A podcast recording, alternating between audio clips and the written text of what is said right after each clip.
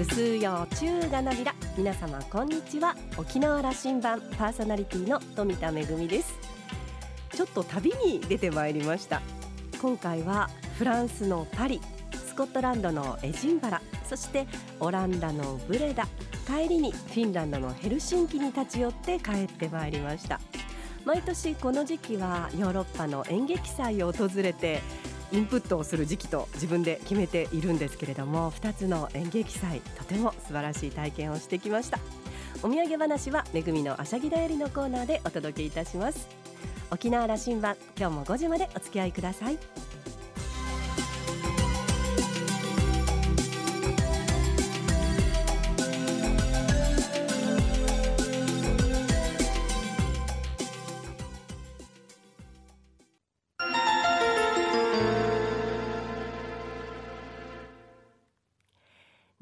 港のどこかにあると噂のコーラルラウンジ。今週は情報通信総合研究所代表取締役社長の大平博さんとラウンジ常連客で沖縄大学地域研究所特別研究員の島田克也さんのおしゃべりです。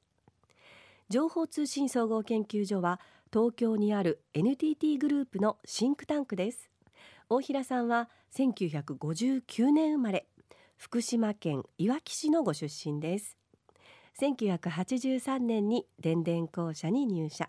その後2005年に情報通信総合研究所に法制度研究部長として着任。主に情報と法律規制に関する調査研究に従事されました。その後 NTT に戻り2017年に再び情報通信総合研究所に社長として着任。特に沖縄への思い入れは深く沖縄での授業には多くのスタッフを派遣するとともに自らも陣頭指揮を執っています。今回は那覇市で開催された ICT ソリューションフェア参加のため来沖したところコーラルラウンジに立ち寄っていただきました。それではお二人のおしゃべりをどうぞ。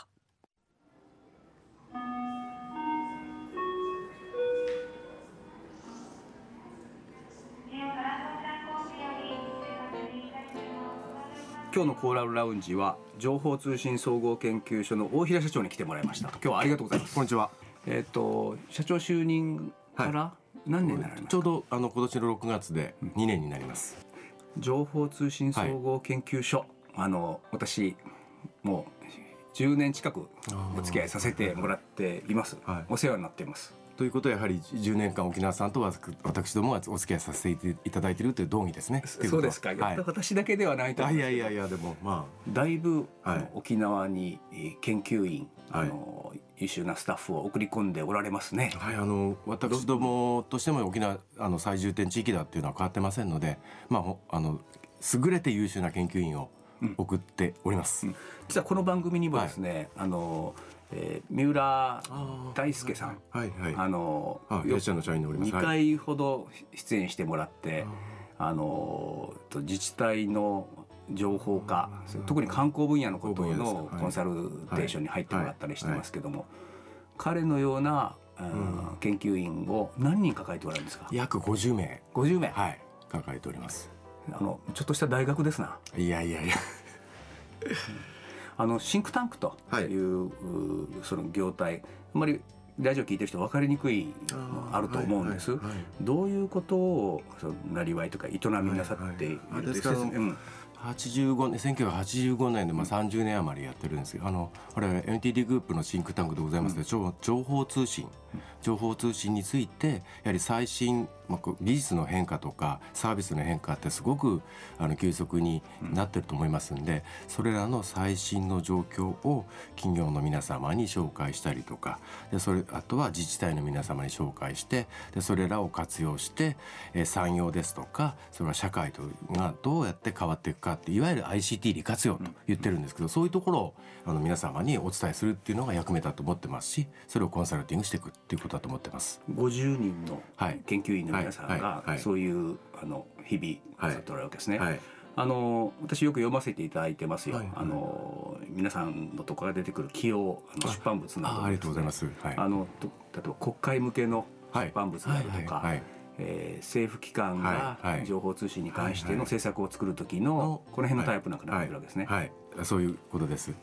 あのあまり東京では話せない話こういう仕事が最近はやってるんだという話はどうですか？あのあ東京でも沖縄でも話せると思うんですけど、はいどうぞ。まああのいいですかね？あの、えあの琉球大学との下地先生とお会いできたっていうのは私結構あのこの2年間の間ですごく私にとっては大きな一周で。まあ確かにと東京に見て見たらあまり大きなニュースにならないかもしれないですけども、あの東京大平さん的には全国区なんですね。そうです。琉球大学と NTT グループ情報通信総合研究所がタイアップしたタイあれは僕私にとってはあの大きな一周だと本当に思ってます。今年2月でしたよね、はいはいそうでした。あの琉球大学の観光、まあ、はい観光学部と言いましょう。観光の分野で、はい。えー集中講座をやったという、はい。15コマ。15個はい。はい、15個まですよね。ちょっと思い出してください。あのご紹介ください、はい、あのその15コマの間にあのまず NTT グループの総力を結集できたと、うん。もうあのトリガーを作っていただいたのは NTT 西日本さんなんですけども、まあ彼らの紹介を受けて下地先生とお会いできてで下地先生がやはり沖縄の観光振興に熱い思いを持たれててでそれを具現化するためのに、えー学まずは若い人たち学生からがそういう最新の情報だったりっていうものを知るべきだっていうのをお考えがあったんでなんとか NTT グループとして協力できないかと NTT 西野さんとまああの、検討を重ねましてなんとか2月に実現できたっていうことだったと思ってます。まあきっかけはそういうことだったと思ってます。あの取りまとめはあの全体のコーディネートは、は大平さんのところが私どもがやらさせていただいて、あの総力を結集できたことがいいことだとおっしゃいましたけども、はい。じゃあ普通は総力はあんまりなかなかそれが多分東京で言えないことなんだろうというのはさっきの島田さんの答えに、いやはい、会社が企業企業体が大きくなりますとね、そうなんです。あのまあまあやっぱりあのもちろん NTT 西日本さんがあの地域の皆様に生かされてる会社としてしっかり根付いてるのは知ってるんですけどそこにドコモさんが入ってきたり、それから西日本の本社さんも入ってきたりで何ましてあのブロードバンドプラットフォームっていう w i f i のサービスを提供している会社も入っていただいたりっていうことで、なかなか東京ではそういうことは私はできないんじゃないかと。今大平さんのそのあのお話、えー、とからもですね、はいその大変あのそれは難しいことなんだということは垣間見えますよ。というのは、はいえー NTT 西日本さんとか、はいドコモさんとかそういうグループ会社の中でもそうなるわけですよね。そそうなってしまいますね社長同士たくさんいますからね。確かにそうなんですね気遣いやってるんですね。はい、ちょすいませんちょっと気遣いました。はいはいいやそれが、はい沖縄だとみんなで結集できると。ということなんですよね自然とそこがあ一つの目的に向かって結集できたっていうことだと思うんです。あの下地義郎先生の、はいはい。まあ、熱い思いもありましたよ。いや。あ。あの人に頼まれるとね、えあのなんかそんな感じ受けましえ、たでしょ？そそうですね。いややっぱりでももう結集はできた時はやっぱり下地先生のあの牽引力だと私は思ってます。うん。あの一つだから企業体として、はい。えー地域貢献の一つ寄付講座という、はい。これ日本中ちょっと足りないんです。アメリカに比べますと。なるほど。あの民間企業が大学とタイアップしてうん。それはあの研究はよく起きま、まあ、研究もそうですし、えまあ、講義まで一緒にやろうじゃないかと。講義はい一つ科目作ろうじゃないかということが、もっともっと起きてほしいと思うんですが、あその辺はまず島田さんのお詳しいかもしれません。けども、いや NTT グループなどは本当にもっとそうなことすべきだとあ思ってましてねのそのまあ必ずしも寄付口座っていうのは今回と同じようにお金をということではなくてやっぱり持ってる人的な資源を提供するっていうことで NTT グループはたくさんのその優秀な人材抱えてますからそういう形でご提供はできるんじゃないかと私は思ってます。大平さんのところでも研究員が50人いるわけ50ですから、ね人いますから、はい、そうすると NTT グループの中では、えー、大平さんのところだけではなく研究機関他にもありますよね。はい。どのどんなパワーになってるんでしょうねまあ確かにまあそれらが本当にあの掛け算になって皆さんに提供できればもう大平さんでも想像できないぐらいのパワーはあるんだと。もものすごいですそれは。ぜひそれはい。なんか沖縄で結実させて、はい。えーそれこそその社会のイノベーションにそうはいはい。貢献できるようなパワーをこう発揮させるような仕掛けをそうですね。でですからやっぱり今時代が大きくそのデジタルテクノ AI に代表されるようなデジタルテクノロジーで変化してますから、時代が変化する時っていうのはやはり皆がそれに向かって新しいことをするまあもちろんそれがあのオープンイノベーションプログラムであったりってことなんでそそういうところで NTT グループの持ってる、あの知的な財産っていうのは活用できると思ってます。今ラジオで、はい。沖縄県内特に県内大学関係者が聞いてると思いますが。わかりましこれじゃああの相談乗ろうじゃないかと。た。はい。ちょちょっと大平さんそれ。わかりました。ぜひ私に。ねはい。あの、はい。い、や東京の情報通信総合研究所にも、あの訪ねていってもらいたいなと思ってましてね。ああのそういうこともあいいですよね、はい。特に IT 分野において、え。あの新しいこととにかく先駆的なことを研究なさっておられるわけで、えまあしあのいろんな先進事例も把握しておりますので、うん。ぜひあのいらっしゃれば紹介ご紹介できると思います。あのビジネスビジネスパートナーに対して社長はね挨拶文でこう書かれておられるの。あのホームページで。ビジネスパートナーに対して、はい。これは民間企業だったり行政機関であったりするんでしょうかね、あ、それはもうそういうことですね。あ民間もですね、はいえっと、調査研究コンサルテーションを、はいはい。で貢献していくんだとはいいう話。を、はい、そそれは。あの社内でこれあの研究者たちをまとめていくのこれ大変だと思いますが。それはやっぱりあのけ結構尖った人材が多いんで、そうじゃなければはい、はい、いややっぱりそういう我々の会社の特徴点だと思うんですけど、まあ言うこと聞きませんでしょう、いやほとんど聞かないですね。まあ大学みたいなもんですな。あそその大学は分かりませんけど、まあそれは楽しいというか、うん。まあみみんなのいいところを引き出すっていうのは私の役割だと思ってますんで、それは一人一人、あのある種専門性を持って自分にあのまあ誇りをかけて仕事しておられるとはずですからね。ということじゃないと我々の業あのうん事業っていうのは成り立てませんから必ずしもその上の言うことをやってればいいっていうようなまあすみません NTT グループの体操の仕事とはちょっと違う仕事だとは思ってます。それがやっぱあのエネルギーとしてこう出てくる、はい、はい社長のそれはもう一番のお仕事ですね。えーそうです。まあ言うほど簡単じゃないですけども、あの僕はねここあの、はい沖日本のという言い方、はいはいその、うんシンクタンクうんアメリカと比べて、まあ、こういう言い方していいですかね、はい。平成の時代にはい、だいぶアメリカに先に行かれてしまったと、はいはいこの特に経済の構造的なこと、ね。組織のあのそのビジネスのモデルとか、はい。これシンクタンクの力の違いが多くあると思っていまして、アメリカだとこのシンクタンクの機能がすごくこうあの社会にこう浸透していて、えー認められてて位置が高くてっていうことですね。おっしゃってた分は。い。それは何かというと、うん。公的機関との人材の流通だとか、はいはいはい。民間とまさにあのお医者さんのところは民間シンクタンクなんですけど、はいはい。そこがあの大学や行政機関やといいわゆるあのリボリビングドアっていうあのぐるぐるそのかあのそ政府とシンクタンクと民間企業をぐるぐる回るってことですよね。日本社会これが足りない。ととそうですね。確かにこれはちょっと上田さんあのこれはちょ ちょちょっと手に余るかもしれません。が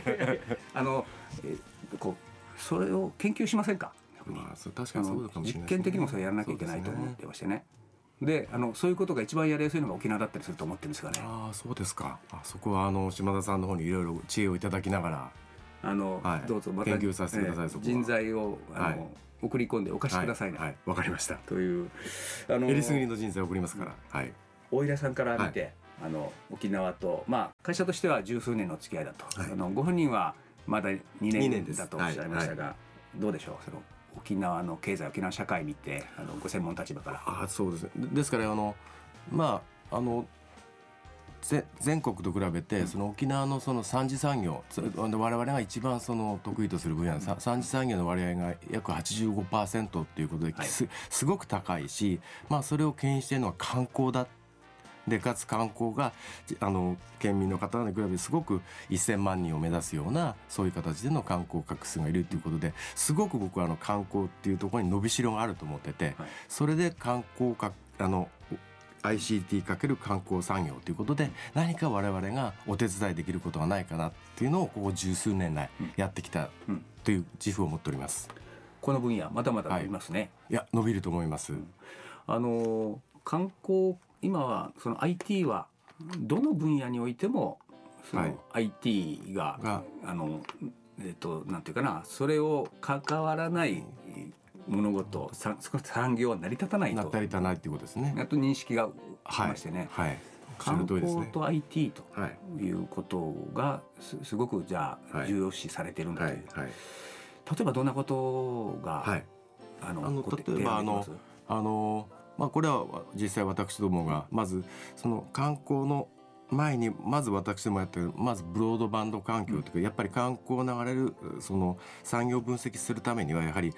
いわゆるデータの分析が必要だでかつそれが流通できるようなプラットフォームが必要だということでまずお客様が利用やすいですねブロードバンドの環境を整えるということのお手伝いをしてきたで次にお手伝いしてきたのがやはり w i f i を使ってで観光客がどういう動線分析どういうような行動を行ってきたかっていうのを分析する。でさらにはもうちょっとやりたいことがでその観光者の方々がどういう消費行動を起こしたかということを分析する。つまりやはりあのまあもちろん誘引するってことも大切だと思うんですけどもできるだけお客様をのあの宿泊数を長くする、それから消費活動を活発にしてできるだけ消費していただくというようなところの、えー、サジェスションができるようなそんなようなことをできればいいなというふうには思ってます。これはその ICT を使うことによって、そのことが具体化できるというふうにはい、今までそのアナログでデータでしかなかったものがデジタルデータになってそれが投稿化されて統計化されて分析できるっていうようなことでまたそれが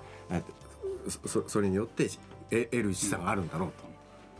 今足りてないですよね。いややっとできる環境になったと、うん、ななりつつあるとなってます。あのーはい、えー、そのブロードバンド化がここまで進んで、はい、あの、はい、まあ、沖縄も島し地域だけども、えー、通信設備がこれで整ったんですよ。東証部もそうですよね、あのそういうところもあの私どもお手伝いさせていただいておりますけども、はい、そしてビッグデータ、はい、それから IoT という時代がある、はいはい、AI も駆使できる。駆使できる、はい、あのますます出番ですね。いやぜひやらさせてください本当そこは。飛行機がもう出発するそうですから、最後になんか沖縄にメッセージを言って、うん、そのカリーシュエアで旅立ってほしいんですが、はい、ああの沖縄の発展に精一杯貢献させていただいた。もうシンプルにとそれだけです。よろしくお願いします。じゃあの、はい、お願いしますね。はい。ありがとうございました。ありがとうございました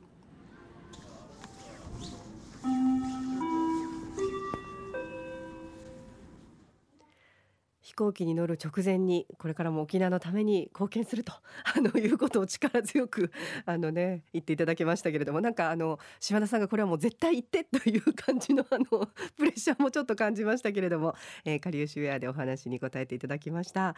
まああの研究者の皆さんっていうのはやっぱりねお話にもありましたけれども一人一人あの専門の分野で誇りを持ってお仕事をなさってますからやっぱりね尖った人材が多いというのもよくわかりますけれどもそんな皆さんをまとめ上げて、えー、社会のために貢献すると、えー、調査研究そしてコンサルテーションで貢献,、え、貢献をするということをおっしゃってましたけれどもでもあのシンクタンクの価値というのも各国で違いますけれども日本はもう少しこれからもこのシンクタンクの価値というのを私たち社会があの分かっていくべきじゃないかなというふうに思いましたね。あの政府民間企業それからシンクタンクできちんとこう人材それから情報の交流をこれからも進めてほしいなというふうに思いました。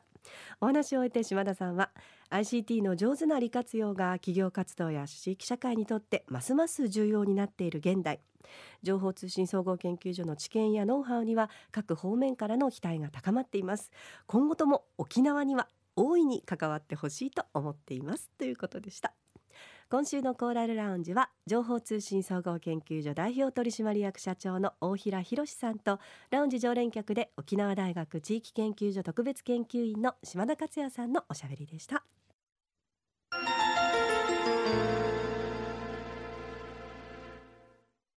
めぐみのあしゃぎだよりのコーナーです。旅のお話をしたいと思います。まずはフランスのパリです。私あの沖縄にいる時はですね本当にまああの車社会の沖縄の象徴的な感じなんですけれどもほとんど歩かないんですよね。なので旅に出たらもう足が痛くなるまで必死で歩くことにしてるんですけれどもパリの街結構起伏がある場所もあるんですが一生懸命歩きました。一番歩いたのはセーヌ川のほとりです。あのほとりですね遊歩道になっているようなところもありますのでそこをあのプラプラ歩いたんですがあの火災にあったノートルダム寺院も目に入ってちょっと胸をあの痛めたんですけれどもパリの人たちにとっては、まあ、エッフェル塔もそうなんですけれどもノートルダム寺院というのはパリのシンボルでありそして心の支えであるとで見るとあの大きなクレーンが何本もあってすでにあの修復工事が始まっているということで安堵をいたしました。パリの街でこれを食べようと決めていた料理が一つありましてあのガチマヤの私にとってはですね旬のものを食べるのがとても楽しみなんですけれども春の終わりから夏の初めにかけてのヨーロッパで美味しいものいくつもあるんですが大好きなホワイトアスパラの季節なんですよね。かなり大きくて太くてですねこの薄皮を剥いてシンプルに茹でていただくんですけれども、えーレモンバターをかけていただいたりそれからあのとろりとですね半熟のちょっと温泉卵っぽいものを一緒にかけていただいたりということで独特の食感とそしてあの春らしいいい香りがしてですね大変美味しかったです。もちろんキリッと冷えた あの白ワインと一緒にグビグビグビという感じでいただきまして。あのどのねビストロでもレストランでもかなり量が多いのでそれもなんか一人で食べてますので 結構時間もかかってですね大変お腹もいっぱいになって帰ってまいりました。肝心の演劇祭のお話をしようと思いましたけれども時間がなくなってしまいましたのでお話の続きまた来週お届けしたいと思います。めぐみのあしゃぎだよりのコーナーでした。